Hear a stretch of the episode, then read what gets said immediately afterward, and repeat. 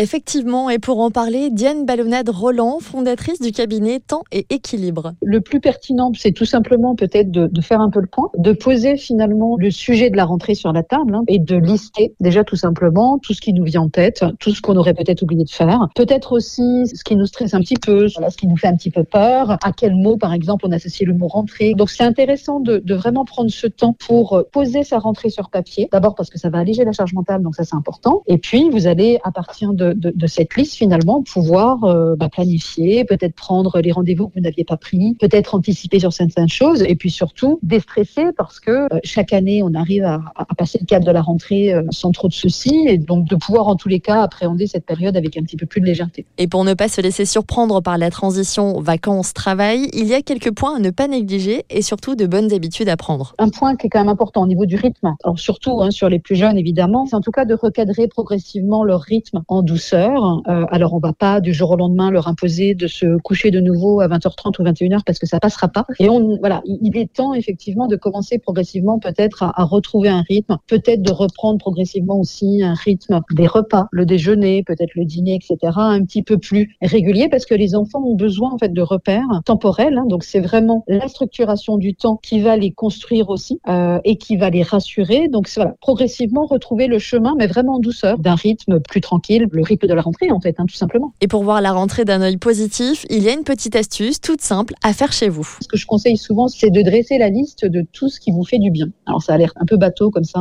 et très euh, développement personnel, et en même temps, c'est intéressant de le faire quand on est encore en vacances, ou en tous les cas en été, parce que c'est là où on est le plus connecté finalement, hein, euh, avec un petit peu plus de temps. On est un petit peu plus détendu sur ce qui nous fait du bien, ce qui nous ressource, ce qui nous redonne de l'énergie, et c'est intéressant de ressortir cette liste plus tard, quand justement le rythme aura repris euh, un peu ses droits euh, pour s'en souvenir et pour réinjecter en fait dans son quotidien bah, qui vont euh, justement nous faire du bien, nous ressourcer. Anticiper, faire quelques listes et reprendre progressivement un nouveau rythme, quelques réflexes très simples pour une rentrée sans stress.